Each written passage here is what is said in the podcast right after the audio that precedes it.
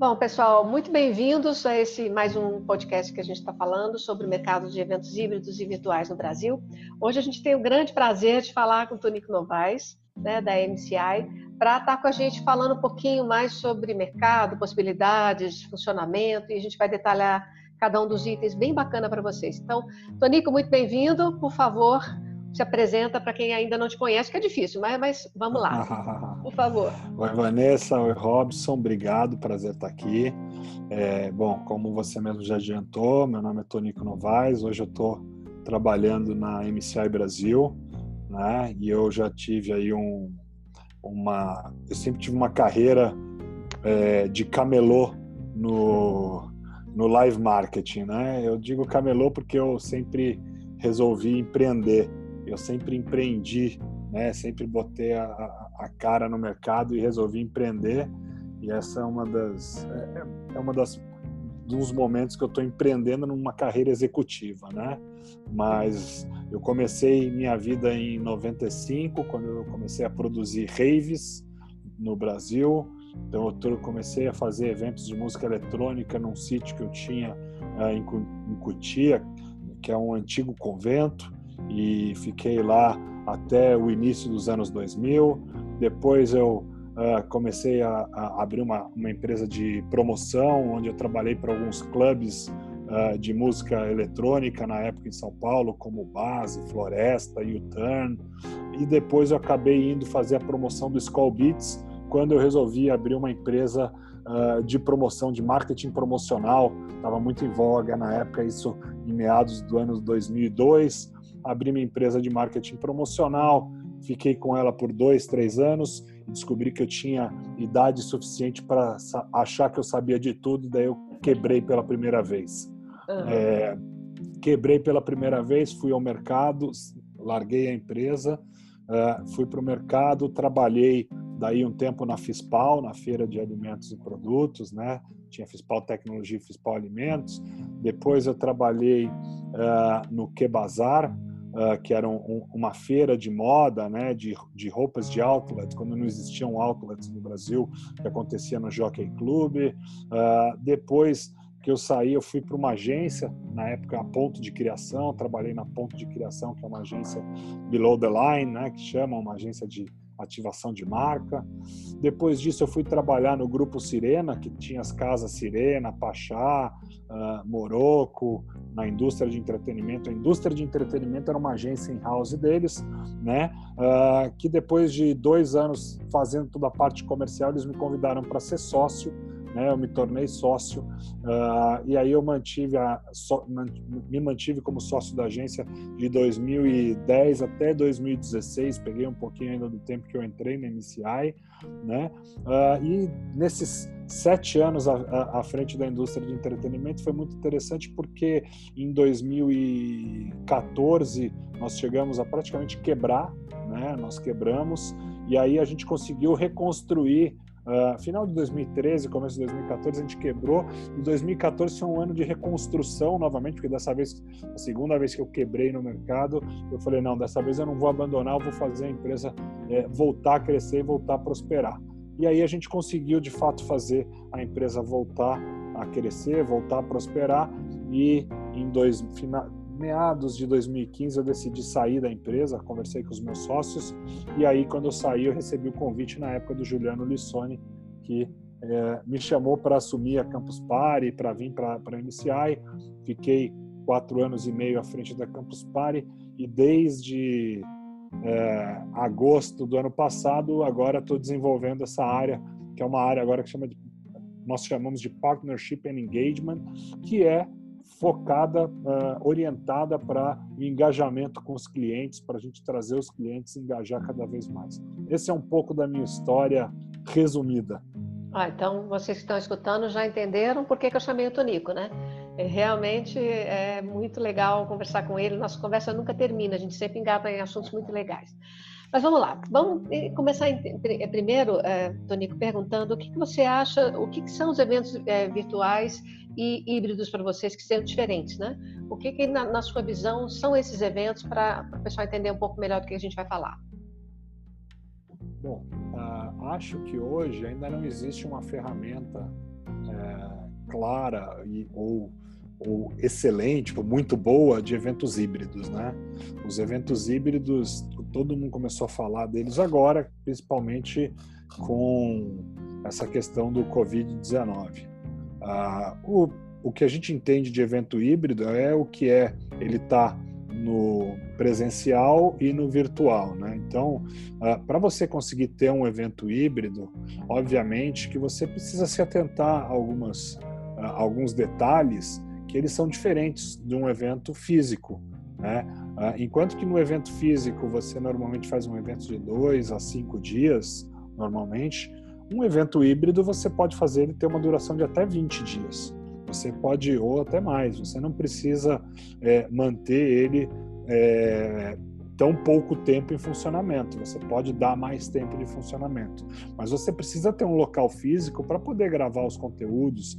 E aí você precisa ter um bom posicionamento de câmera, uma iluminação, uma cenografia adequada para isso, que é diferente de um evento físico, né?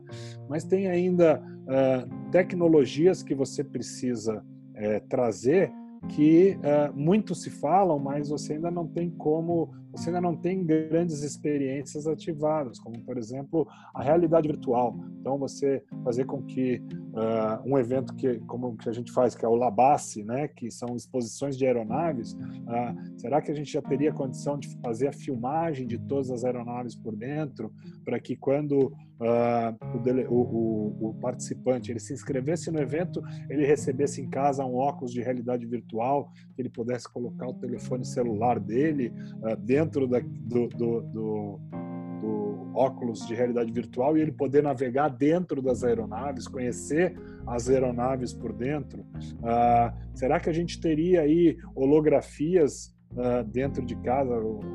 alguma coisa que a pessoa pudesse receber o palestrante lá, ou o palestrante assistir o palestrante. E aí também eu faço uma, uma provocação para o mercado, que é, e o network? Como que a gente trabalha o network? Como que a gente vai é, fazer com que esteja tudo elencado, né? Porque se você pegar algumas ferramentas, eu consigo compartilhar minha tela só para mostrar um, um, um, slide aqui, ó. Hum. É, eu, eu consigo se... porque eu sou, eu tô, tô é, chamando, mas acho que sim. Deixa eu tentar aqui ver se eu consigo compartilhar, é, abrir minha tela. Bom, Dependendo é, da. A gente, a gente tem. É, é, se, se, eu não conseguir compartilhar, não tem problema. O que você pode fazer, Tonico, se você tem algum material que você pode compartilhar, é, você pode encaminhar para a gente, a gente passa para o okay. pessoal, né? Tá bom. Porque tá bom. o pessoal que vai assim. assistir é, de podcast, ele não vai conseguir visualizar. Mas a gente pode dar links para eles poderem acessar depois e colocar. É, isso que você está falando então, é maravilhoso. Te... Oi? Diga, desculpa, desculpa, Vanessa, tem um botão de share aí embaixo. É, é eu vi aqui, mas é, eu então... vou, como, como, como o pessoal pode não ver, eu mando para vocês depois, eu vou só comentar. A gente faz uma pesquisa, por exemplo, na Campus Party, é, e aí a gente coloca lá é, todos os itens para que as pessoas mais gostam de ver no, no evento, né? Uhum. Uh, e elas podem elencar até três né, itens uh, que as pessoas mais gostam de ver no evento. Então, com 43% que as pessoas mais gostam são as palestras. Ok, num evento híbrido você consegue resolver isso de uma maneira interessante, né? Uh, 18% né, estão indo por conta dos workshops. Pô, interessante. Né? Você consegue. Agora, 22% né? desculpa, 22 não, 17, 18% eh, está indo no evento por conta do network. Né? Como que a gente resolve essa questão do network no mundo digital? Como que a gente, no evento híbrido, como que a gente consegue fazer com que uh, você de fato tenha um network que não seja aquela coisa fria que acontece no LinkedIn? né? De você simplesmente mandar um e-mail, ah, tá aqui o contato da pessoa, você entra uhum. para mandar um e-mail, né? Como que você consegue fazer provocações para ter esse network ou você consegue criar aí as rodadas de negócio, né? Mesas de negócio, como que você pode proporcionar e fazer com que as pessoas se interessem por isso, né? Ah, é diferente quando eu mando um e-mail para uma pessoa me apresentando no LinkedIn porque eu tenho lá o premium e aí eu consigo mandar um e-mail para ele. Daí a pessoa mal me responde, não dá pouca bola. E aí eu vou num evento, conheço a pessoa, e a pessoa pode ser um VP de uma grande empresa, um presidente de uma grande empresa, eu me apresento, converso com ela, troco uma, uma ideia, e quando eu mando de novo outra mensagem para ele pelo mesmo sistema do LinkedIn, aí sim eu consigo uma resposta. Ou Porque seja, o presencial já vai, vai morrer, né? É nele que a gente realmente se conecta com as pessoas. Mas você guarda todos esses exemplos que a gente vai conversar sobre como planejar um evento híbrido é, e virtual e a gente vai usar alguma dessas dicas que eu tenho certeza que você vai poder dar, tá? É, bom, até mesmo falando em cenário, e, e tem a ver isso que até a gente colocou, você também acredita que o evento, é, o evento é, presencial não vai acabar no cenário pós-crise ou no partir desse segundo semestre? Como é que você acredita que terão essas, esse cenário dentro do Brasil? Ah, olha, tá, tá difícil a gente estava uh, ah, fazendo, acho que a gente está passando por um momento de inovação, tá? Uhum. É, você só consegue fazer inovação quando você realmente desafia o status quo, né? Quando você desafia o status quo. E para você desafiar o status quo, você tem que sair da sua zona de conforto. Né? Uhum. Né? Então, eu acho que são componentes que vão acontecer que, de uma maneira não muito agradável, mas vão acontecer para que a gente inove no mercado. É, a gente tava, a gente se fechou nesse lockdown, né? Uh, eu tô aqui no meu, estava é, comentando com vocês antes de começar a gravar, 11 primeiro dia de lockdown, é, sem colocar o nariz para fora, é, e, e, a gente estava imaginando que no no finalzinho do primeiro semestre, comecinho do segundo semestre, as coisas já iam começar a voltar à normalidade. Mas hoje eu já estou tendo eventos sendo cancelados em agosto e setembro. Nossa. Ou seja, hum. é, as pessoas já começaram, as empresas já começaram a ter uma visão mais pessimista do quadro. É, obviamente que pode tudo voltar, dar uma guinada, dar uma virada, e eu gosto sempre de estar com o pensamento que isso pode acontecer, mas pode ser que é, as empresas não tenham faturamento esse ano.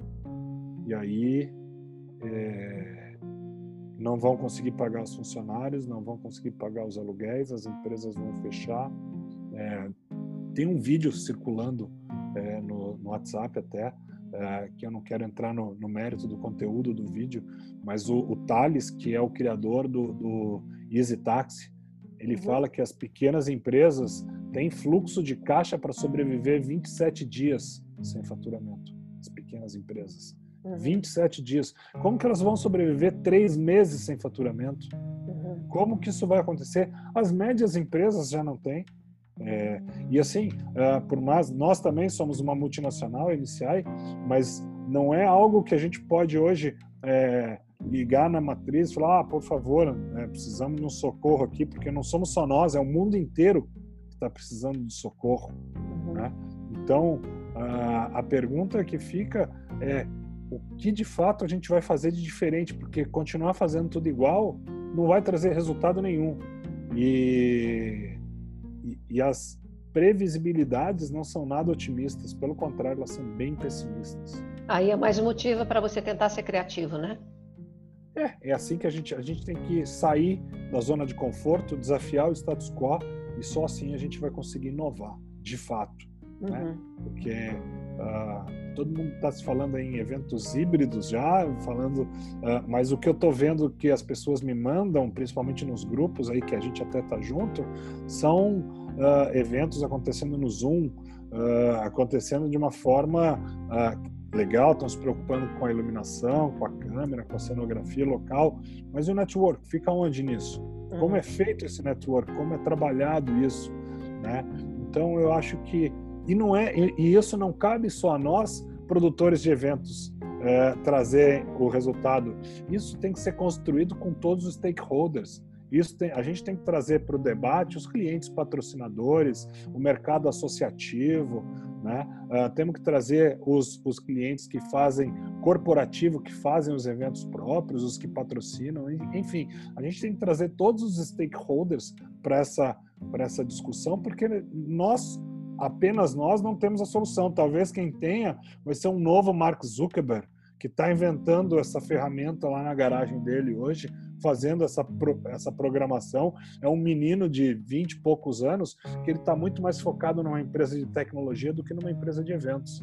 E Já vai trazer solução já entrando nessa parte que você está falando, que se, é, como é que se a gente planeja construir esse evento virtual, né, para ele alcançar os resultados que se pretende ter, é, o que que você já vamos, vamos para o início, né? O que que você indica que a, as pessoas têm que prestar atenção quando elas estão iniciando o planejamento de um evento híbrido virtual? Quais os cuidados que ela tem que ter?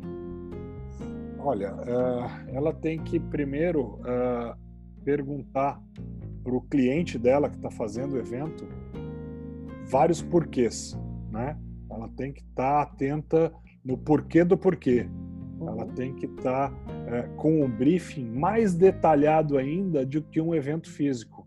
E, principalmente, algo que ainda não é muito trabalhado no, no nosso evento físico, que eu venho procurando, nós já uh, uh, estamos vendo a, procurar soluções para isso uh, há alguns, há alguns meses, né?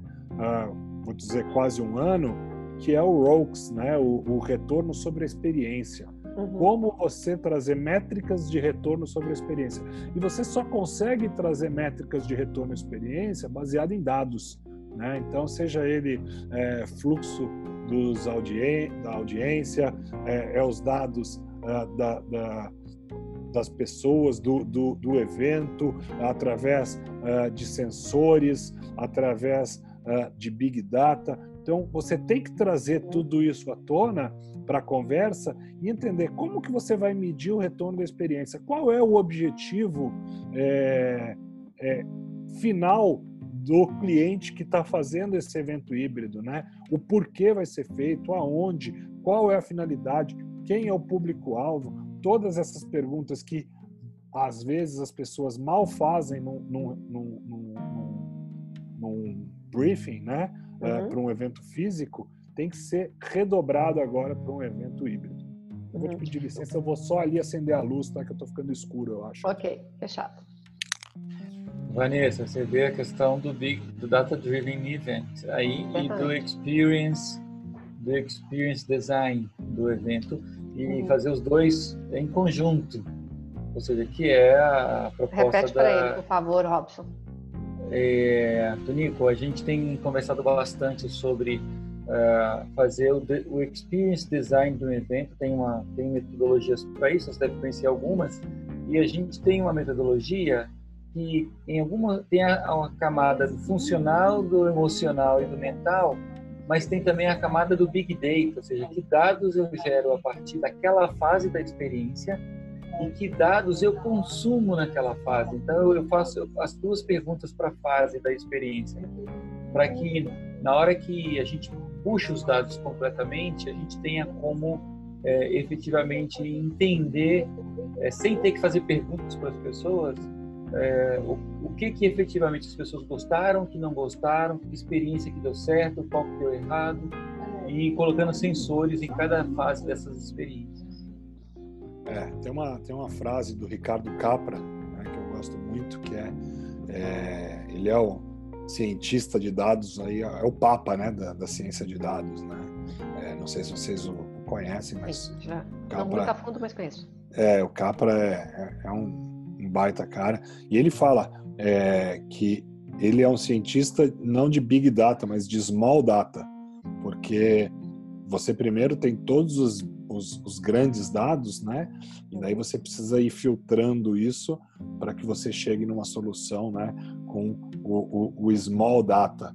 E acho que isso é o, é, o, é, o, é o grande X da questão. Como é que a gente vai pegar? Porque dados tem um monte, né? Se a gente pegar todas as planilhas de Excel que envolvem um evento, desde é, planilha uh, de público, planilha de financeira, planilha comercial, de patrocínio, to, todos, acho que todas as áreas envolvidas no evento tem uma planilha sua, né? Então, assim, ali são dados, são muitos dados. Como é que a gente faz esses dados se cruzarem?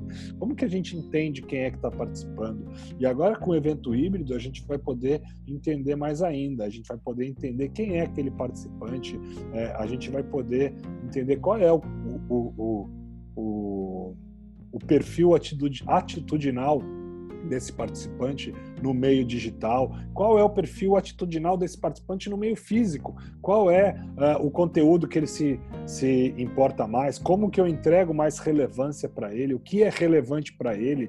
Como que eu faço com que ele não, disper, não, não disperse atenção? Né? Eu já participei de alguns eventos híbridos aí nesses nesses últimos dias aqui em casa, né? Até da Singularity, uh, outros outros eventos, mas uh, eu vou te falar que a capacidade que esses eventos têm até agora de, tira, de, de me tornar disléxico assistindo esse conteúdo é gigantesca, porque é, você chega 45 minutos de uma palestra, você acha aquilo boring e você quer desistir, não quer mais ver, e você já abre a outra página. Uhum. Eu trabalho com duas telas aqui, eu estou falando com vocês e eu estou com o, o, o, meu iPad aqui aberto do lado, quer dizer, então assim, você, você começa a achar uma coisa chata, você começa a entrar é. em outra, entendeu? Então assim, é, eu é. acho que os eventos híbridos, eles vão, é, eles vão ter a capacidade de saber se você de fato é, tem aquele conteúdo como algo relevante para si ou se não. Então, assim, acho que é uma, uma nova realidade que nós vamos encarar, mas as pessoas têm que saber como utilizar isso. Como Essa é a, prim começo... a, primeira pergunta e você fez exemplos, exemplos ótimos, porque a gente tem que atrelar que conteúdo e formato no híbrido é completamente diferente do, do presencial. É, qual é a principal dica que você dá para as pessoas para que elas possam é, trabalhar essa parte do evento híbrido de uma forma mais eficaz? Eu vou, eu vou parafrasear aqui o Sebastian Tunder, que é o nosso CEO global do MCI. Né? Todos nós, independente de quem, quem quer que seja, todos nós temos que ser criadores de conteúdo. Nós temos que ser desenvolvedores de conteúdo. Né? Uhum. Então, independente, eu sempre falei é, para minha equipe que todo mundo da equipe tinha que ser é, criativo, né? Porque as pessoas, ah, eu não sou criativo. Não, todo mundo tem que ser criativo. Você tem que ter criativo. Todo mundo tem que ter ideias, né? Uh, todo mundo tem que ser comercial, porque quando você tem que ter uma ideia, você tem uma ideia, você tem que saber vender essa ideia, você tem que saber uh, passar para alguém. E todo mundo tem que ser financeiro também porque você tem que saber se essa ideia para de pé. Porque ter uma ideia que custa um milhão de dólares e fatura 10 mil reais, eu posso ter um monte aqui. Eu fico tomando um vinho aqui, tendo um monte de ideia alucinógenas aqui. Então, é, você tem que saber se a sua ideia é sustentável e ela para de pé. Né? É, e, eu, e agora você, todo mundo tem que ser também um criador de conteúdo. Então, você, todo mundo agora de eventos de todas as áreas tem que aprender a desenvolver conteúdo e como você vai desenvolver conteúdo e trabalhar sempre uh, nesse mercado de, de, de eventos com consultoria. Você tem que levar a sua expertise e ajudar o seu cliente a tomar a melhor decisão. Não importa se o evento vai ser híbrido, se o evento vai ser virtual ou se o evento vai ser físico. O que importa é que você consiga engajar o seu cliente e entregar resultado para ele. Aí sim você vai ter uma uh, relação entre você e o seu cliente de uma maneira uh, de parceria mesmo, parceria que é bom para os dois lados, parceria de engajamento, de engagement mesmo. Uhum. E é exatamente essa minha, minha pergunta relacionada a planejamento. A gente falou no início da, do podcast de, da importância do networking, de você colocar as pessoas para não ficar simplesmente assistindo, né? É, o que, qual é a dica para escolher esse momento, esse movimento, as atividades que poderiam ajudar no engajamento no evento virtual híbrido? Acho que você tem que parar de achismo, né? As pessoas têm que parar de achismo. Todo mundo acha um monte de coisa e ninguém é analítico. Ninguém vai procurar realmente é, dados para comprovar o que, o que ele está falando. Voltamos novamente no assunto que o Robson, quando eu falei a primeira vez aqui, ele levantou até os dedinhos lá na, na tela vibrando, é quando fala de dados, né? É, acho que é, as pessoas têm que ser cada vez mais analíticas, né? Acabou aquela, aquela, aquela gestão do meu avô, né? Que falava que vai ser assim porque eu quero, porque eu acho que é o melhor. Não, é, me traga dados para comprovar isso, vamos estudar se é isso mesmo que tem que ser feito, vamos ver o que, que o público quer, vamos entender com as pesquisas, vamos fazer pesquisas quantitativas, vamos fazer pesquisas qualitativas. É, eu fiz há, dois, há dois anos atrás, na Campus Party, uma pesquisa qualitativa que me trouxe 85% de resultado que eu já sabia e 15% de resultado que eu falei, opa, olha só que coisa interessante. E aí são pesquisas qualitativas, que muitas vezes as pessoas só fazem a pesquisa quantitativa, né? Acabou o uhum. evento, dispara aquele e-mail, né? Mas ninguém se preocupa. E a nossa pesquisa qualitativa foi feita num universo de 45 pessoas, que é uma amostragem é, até grande, né? Onde a gente fez de uma maneira muito interessante. A gente colocou duas pesquisadoras é, andando dentro do, do, da campus, do evento todo, e elas ficavam pesquisando, olhando e definindo quem eram os líderes de cada comunidade. Né? Então elas paravam e ficavam ali olhando uh, diversas comunidades, ah, a comunidade de gamer ali, ficava perto do free play. Quem é o líder daquela comunidade? É aquele cara ali. Primeiro, como ele se porta, fazendo anotações. Depois ia, parava com ele, perguntava se poderia, se apresentava como pesquisadoras, se poderia fazer uma pesquisa, se ele topasse fazer uma pesquisa com ele de 35, 40 minutos ali. Fazia pesquisa com ele. E depois elas iam embora e ficavam observando ele à distância para ver se os atos dele condiziam com que ele, com o que ele falava. Né? Então fizeram isso aí com 30, 40 pessoas, aí eu não lembro exatamente o número, é, mas foi uma pesquisa muito rica, porque nos trouxe várias informações que a gente sabia já e informações que a gente não sabia, mas todas as duas podendo agora comprovar com dados e sabendo como é, conversar com essa comunidade. Então, é, o que é, eu trago dessa experiência é que as pessoas precisam hoje se basear em dados para tomar ah, atitudes, para to tomar alguma decisão. Né? Não adianta só a gente trazer o nosso expertise, porque a nossa expertise é dos últimos 20, 30, 40 anos, mas o mundo mudou. Né? Uhum. É, a geração não é mais o, baby boomer, hoje a gente uhum. já tem a geração Z, ou os millennials, ou... então assim, a geração que está aí para os eventos mudou. A gente precisa entender o que mudou e aí, parafraseando nosso grande Dado Schneider, o mestre que escreveu o livro O Mundo, o Mundo Mudou Bem na Minha Vez, um livro escrito de tweets muito interessante. Né? A gente precisa mudar junto e acompanhar, porque a gente pode ficar velho, mas a gente pode ser velho jovem. Tá cheio de jovem velho uhum. que não sabe como agir no mundo de hoje. Então a gente tá aí para ser mais analítico. Bom, então a gente vou passar a bola para o Robson, porque ele é o, o que navega no, no, no Data Analytics, porque tem algumas perguntas específicas sobre isso daí. Robson? Ótimo. Tem, ah, olha o seu Google Play aí querendo falar com você. Ele adora falar comigo quando eu não quero. Uhum. Bem, é, nessa, a, gente no, no Data Science é, é uma das áreas que eu gosto de estudar é, e de olhar isso há bastante tempo. É, a gente tem essa lógica também de data-driven events, né? eventos totalmente tracionados pelos dados. Nós temos o conceito de que é, você não precisa fazer perguntas para as pessoas se você tem sensores nas coisas, nos lugares, nas palestras, na praça de alimentação, etc.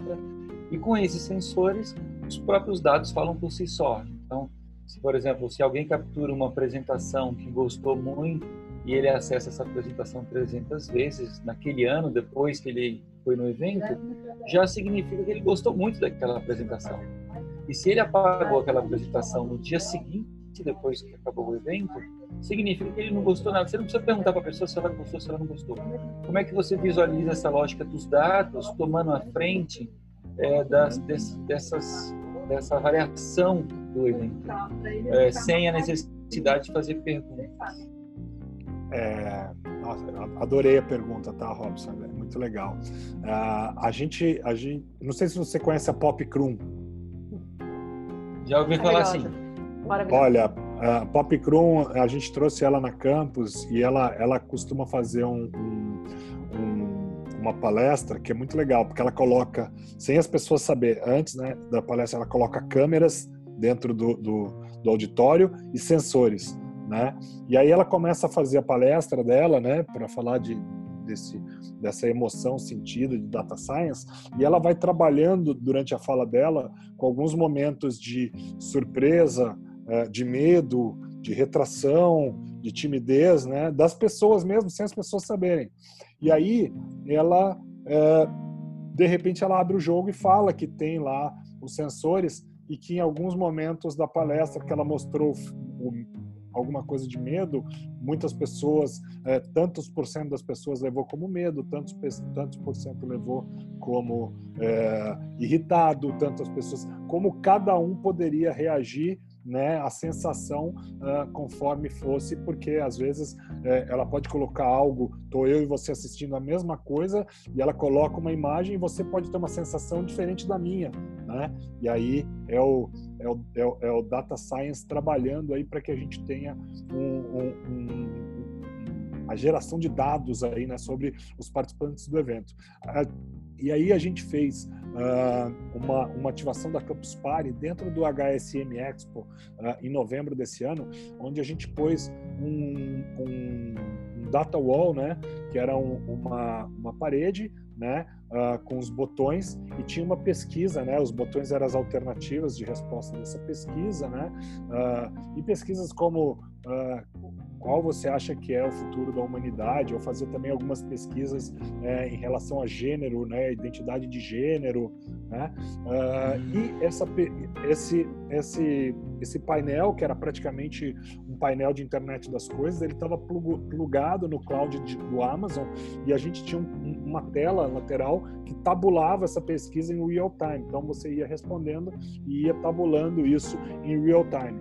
Mas o que as pessoas não sabiam é que, através de uma parceria com a startup Iris 8 do Zé, a gente colocou câmeras em frente a esse painel é, com sensores pegando qual era a sensação das pessoas ao responder é, essas perguntas sobre o futuro é, da, da, da, da, robotização na humanidade, se vai, se vai substituir o trabalho uh, humano, ou uhum. falando sobre identidade de gênero, que é um assunto que tira as pessoas da sua zona de conforto para responder sobre Sim. isso, e a gente estava captando isso uh, de uma maneira beta ainda, porque é como, como estudo, só que a gente não, não podia fazer uh, isso identificando quem é quem. A câmera apenas poderia identificar que era um homem ou uma mulher respondendo e qual era uh, a sensação desse homem ou uma mulher, porque é, por, por conta do, do, do, do, da Lei Geral de Proteção de Dados, nós não poderíamos é, fazer isso sem uh, identificar quem era a pessoa e avisar para a pessoa quem é, que a gente estava fazendo isso. Então, Totalmente gente, anonimizado, né? Exato, a gente fez de forma anônima, mas já é um já é um estudo de big data, já é um estudo de data de como é o comportamento das pessoas. E isso a gente vai fazer também uh, com uh, as, as, os eventos híbridos. Você vai ter total possibilidade de, através da câmera, tá percebendo quais são as, as, as as reações da pessoa, se ela está ficando triste, se ela está ficando feliz ou não. Eu vi uma palestra do dono da, da Pets, né, que eu, me foge o nome dele agora, que ele instalou um, um sensor, uma câmera com sensor na gôndola de, de das rações para ver qual era a afeição que os animais fazem para saber se os animais ficam felizes quando o dono pega ração A, B ou C. Ou seja, até olha no, que bacana no, no, ponto de venda, né? Que uhum. é que eu acho acho que o ponto de venda, né? O shopper marketing, né? É o, é o, é o segmento que tem uh, mais avançado na questão de retorno sobre a experiência, né? E nós de, de live marketing, de segmento mais de eventos, nós precisamos avançar mais e trazer essas tecnologias. O problema que hoje em dia ou até uh, hoje em dia, essa era a tecnologia primeira a entrar no budget uh, do, do, do, evento e a primeira a ser cortada também, né? Porque na hora de cortar os custos, corta, ah, corta essa experiência aí que esses malucos querem fazer de, de Big Data aí. Isso vai ficar para depois, agora não é momento disso, corta que o evento tem que dar lucro. Né? Eu acho que a pergunta que a gente tem, é, ela, que agora ela se encaixa exatamente com isso. Como é que você vê a mentalidade é, das pessoas, dos, dos, show managers e dos, e dos donos dos eventos especificamente, é, agora e no, no, no, futuro mais próximo, olhando um pouquinho para frente, é, de amadurecimento no sentido de olhar mais para os dados, de olhar de forma mais consciente é, mais amadurecida para os dados. Você acha que isso deve acontecer? Não está acontecendo ainda ou está acontecendo? É, como é que você enxerga isso na sua visão? Olha, eu acho, é, é como eu falei aqui, é, até, até ontem é, era o primeiro item a entrar no orçamento e o primeiro a sair. Né? As pessoas não estão ainda uh, entendendo. A gente vai, fa faz palestra, fala de realidade virtual, fala de é, internet das coisas, fala de big data, fala de programação, fala dessa nova geração que está chegando no mercado, fala de tudo isso, mas as pessoas não estão aderindo, as pessoas têm dificuldade do, de trazer o novo para cá. Todo mundo fala, mas ninguém faz. Só faz quando vem uma marca, coloca uma grana violenta para fazer uma ativação que tenha aquilo. Eu, eu, eu tive o prazer e a, e a, a, a honra né? E eu sou um afortunado de ter conseguido ir no SXSW no ano passado, né? E, e eu te falo, é, todo mundo fala do SXSW, que o evento é incrível. Uh, as palestras são ok. Palestra é palestra. Você entra hoje no, no, aplicativo do TED que eu tenho no Apple TV e assisto palestras até melhores, né? Uh, o, o, mas as ativações que eu vi lá, nossa senhora, as ativações é de cair o queixo, né? Ah, impressionante. Você vai nas casas que tem espalhadas pela cidade, casa da Sony, casa do LinkedIn. Pô, na casa da Sony, é, eles estavam no ano passado lançando o um novo Aibo, que era o Aibo 4, acho, se não me engano, é, que é o cachorrinho com inteligência artificial e reconhecimento artificial, ou seja, ele te reconhece e tem inteligência artificial para reconhecer como se, se conectar e te reconhecer. É um cachorrinho robô, né? Que é demais. Ele, eles tinham um software que era uma banda tocando, né? De outro software de inteligência artificial. E aí eles eles colocavam um baterista, um guitarrista e um cantor. E aí no, o software acompanhava o, os três uh, fazendo o baixo na hora de música que não existia, música autoral. Ou seja, o software de inteligência é, é, artificial conseguia acompanhar os músicos em real time, fazendo com que eles é, é, é, é tivessem um componente a mais na música. Né? Uhum. Precisamos ir muito longe. Na FutureCon do ano passado, a própria Huawei colocou o robozinho com uh, uh, internet em 5G é, interna e ele jogava Jockey Pô com você e não perdia.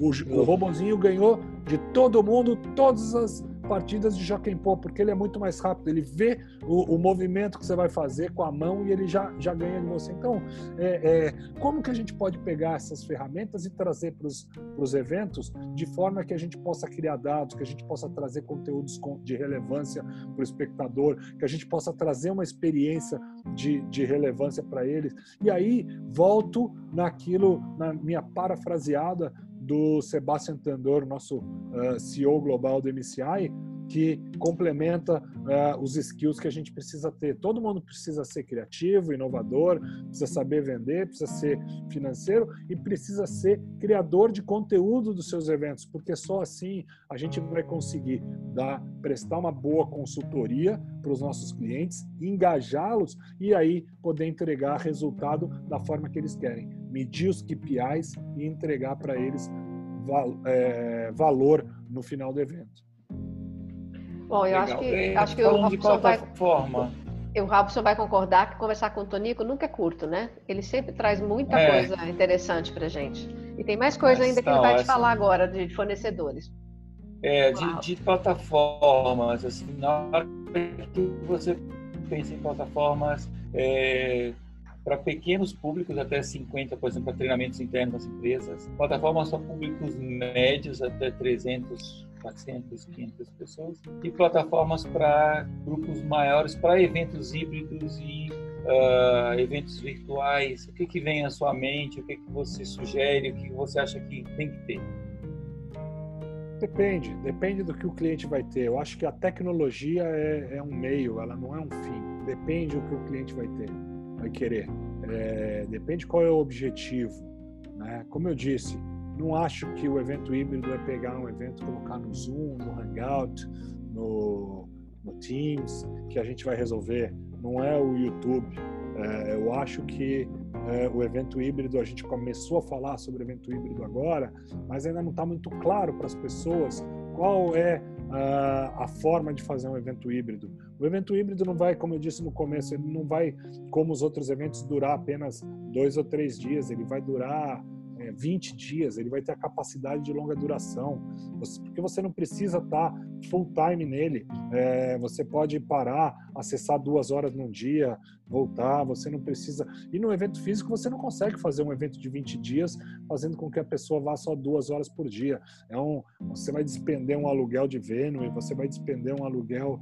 É, de, de, palestrantes, de logística, de tudo que vai inviabilizar o negócio. O evento híbrido ele te permite isso, mas o que a gente tem que focar é qual é o, o, que, o, o que o cliente precisa e o que é de fato que eu sou bom fazendo.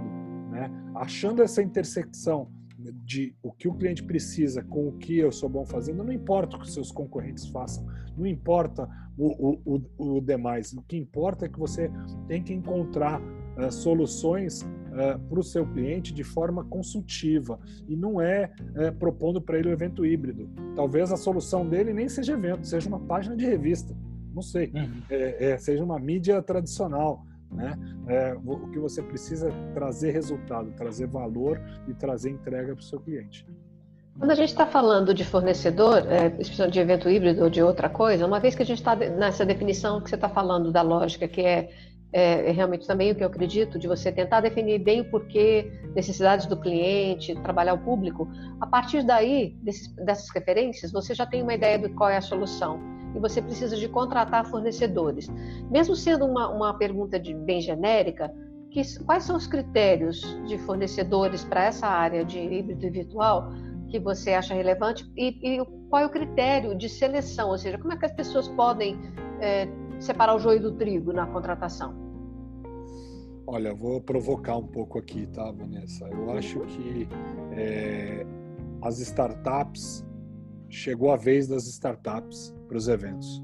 Acho que os eventos precisam cada vez mais trabalhar com startups. Uh, a gente primeiro precisa, isso é uma provocação que eu fiz quando eu fui presidente da MPI, né? A gente precisa de parar de ir nos mesmos eventos né? Porque a gente fica toda hora indo nos mesmos eventos, vendo as mesmas pessoas uh, e frequentando os mesmos grupos de WhatsApp, onde estão todos os todos os nossos parceiros que são os nossos dinossauros dos eventos.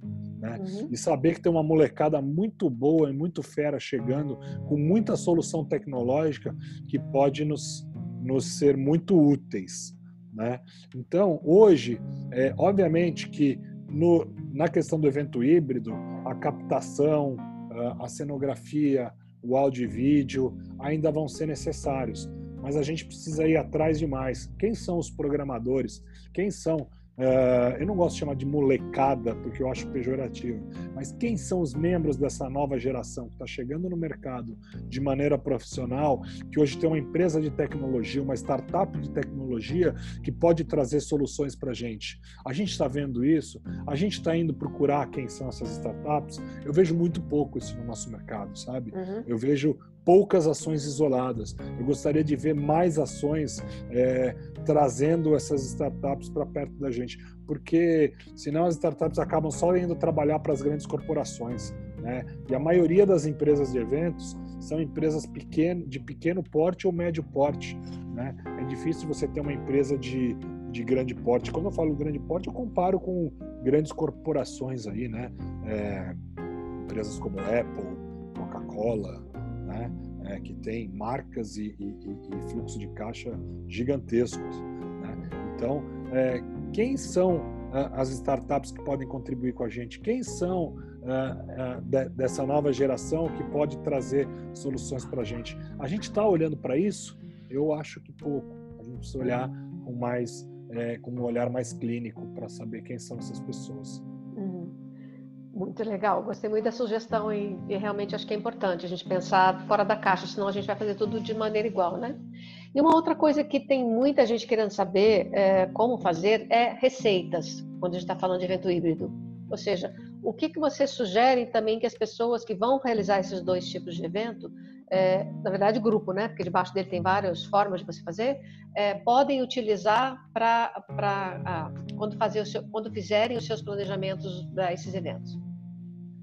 Bom, uh, vou vou colocar dois itens aqui que são importantes. O primeiro deles é trabalhe como um consultor para o seu cliente. Né? Então, eu, os dois itens eu já falei e vou, vou reforçá-los aqui. É trabalhe como um consultor para o seu cliente. Você precisa trazer para ele soluções, independente se ele é híbrido ou físico esse evento, ou virtual. Ele pode ser 100% virtual também, mas trabalhe como um consultor buscando é, entregar para o seu cliente o valor e valor determinado, quais são os KPIs que a gente vai buscar atingir. Isso você só vai conseguir é, fazer através de um bom briefing. Você tem que buscar é, como, quando, porquê, é, qual é o valor que eu pretendo atingir, quem é o público que eu pretendo atingir, qual é a forma que eu vou entregar essa mensagem, o que é relevante para esse público, né?